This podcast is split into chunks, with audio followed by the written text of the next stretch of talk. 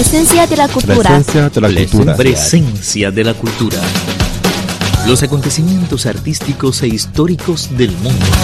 Todo lo que te interesa en Presencia de la cultura. Hola, ¿qué tal? Están escuchando Presencia de la cultura. Imágenes, dinámicas culturales, mundo cinematográfico y leyendas de China serán algunos de nuestros segmentos. Y claro, no faltará la música china. Bueno, ahora comienza Presencia de la cultura. Imágenes. Civilización china y cultura universal.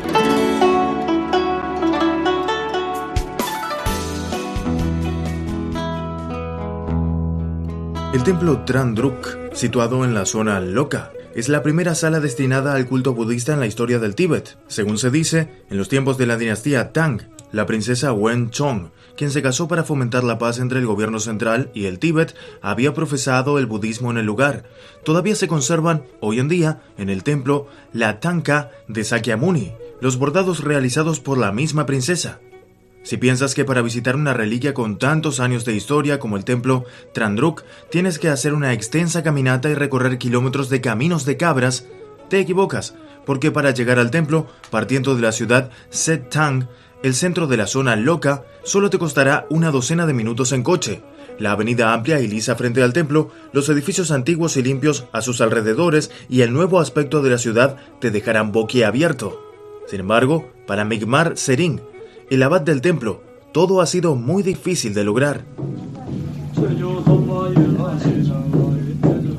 Migmar Sering llegó al templo con 13 años en 1985. Como un oriundo de la ciudad, quiso desde siempre ser un monje y dedicarse al templo y a la sociedad, pero la situación del lugar fue mucho más dura de lo que había imaginado.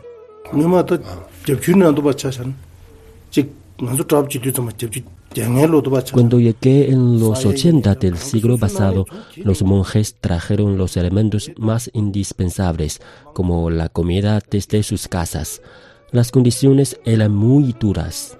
Según recuerda Migmar Serin, la situación tanto del templo como la de sus alrededores era ardua. Sin embargo, desde que se puso en práctica la política de que el templo se alimente a sí mismo, apoyada por las propiedades y actividades productivas administrativas, la condición de vida de los monjes ha mejorado considerablemente. Especialmente en el año 2008, la nación invirtió 28 millones de yuanes para la restauración del templo.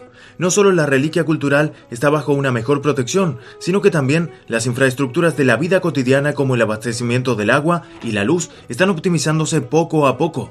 Un mantenimiento de tal magnitud debe efectuarse tres veces. Jampa Sering, director del Buró de Reliquias Históricas de la Zona Loca, dice al respecto.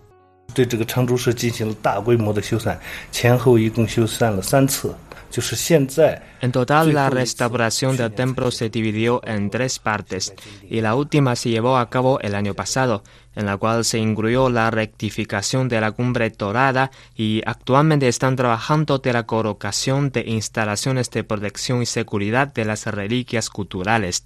Recientemente acabamos de terminar las tareas de licitación con una inversión de 3 millones de yuanes. La protección del templo se está fortaleciendo y al mismo tiempo su entorno también está cambiando.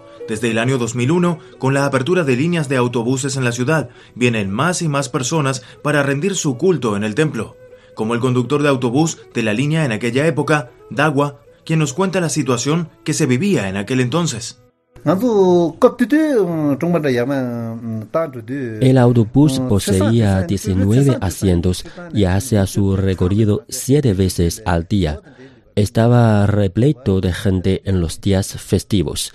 Cuando era año nuevo, según el calendario tibetano, conducía el autobús por más de siete veces al día.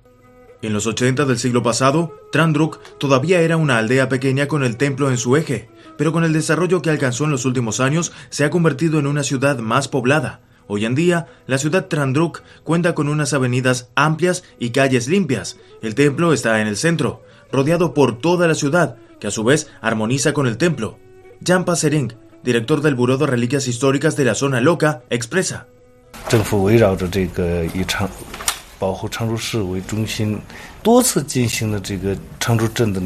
El ayuntamiento toma como foco el templo y se han efectuado varias reconstrucciones en la zona urbana. Ahora, siendo una aldea ejemplar equitativamente rica, se han logrado muchos cambios tanto en la planificación como en los aspectos físicos. Destaca Jan Pasering que las reconstrucciones deben coincidir con la actualidad del Tíbet y con las características del templo Trandruk, que es una unidad de reliquia cultural bajo la protección nacional. Por eso, los edificios en su entorno han sufrido decoraciones de estilo tibetano y la estructura interior se vuelve más firme. Las habitaciones son más espaciosas y cómodas que antes. Sering Norgel, de 64 años, lleva a su nieta todos los días al templo para rendir culto al Buda. Siendo un nativo de la ciudad Trandruk, Sering Norgel experimentó la remodelación de la ciudad. Antes no había tanta gente como hoy, tampoco había avenidas. Ahora todo es mucho mejor que antes. Tanto las avenidas como las aceras son muy buenas y las farolas están muy bien dispuestas. Diane, una turista que llega desde Canadá, se mostró sorprendida entre el paisaje de la zona durante su viaje. Dijo que antes de llegar pensaba que la zona de Loca debería ser sucia, desordenada y en mal estado, como los países del tercer mundo, pero ahora tiene una muy buena experiencia sobre las condiciones del alojamiento y el transporte público.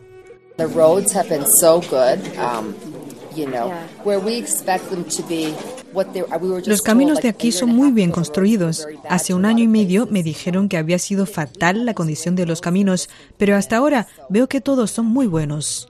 Un refrán chino dice que un buen vino no necesita arbusto, pero para turistas de la sociedad moderna que prestan mucha atención al coste del tiempo y la experiencia del viaje, un fácil transporte público y un medio ambiente mejorado son las claves para atraer a más gente. Esto es lo que le está pasando al templo Trandruk.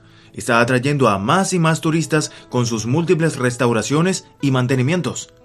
Con una mayor popularidad, Migmar Serin, el abad del templo, piensa elevar y mejorar el nivel de educación de los monjes. Dice que siente pena de que cuando ingresó al templo se encontrara escaso de conocimientos culturales y pasó dificultades. Por lo cual, en el futuro para el reclutamiento, va a reforzar la educación para los recién llegados.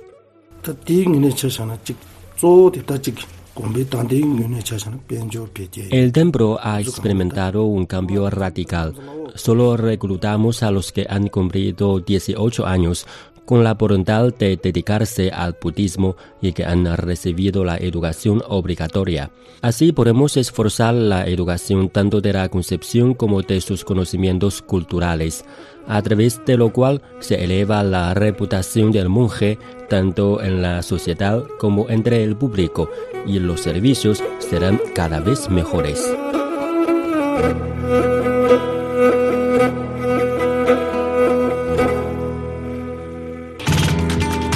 Presencia de la cultura. Presencia de la cultura. Presencia de la cultura.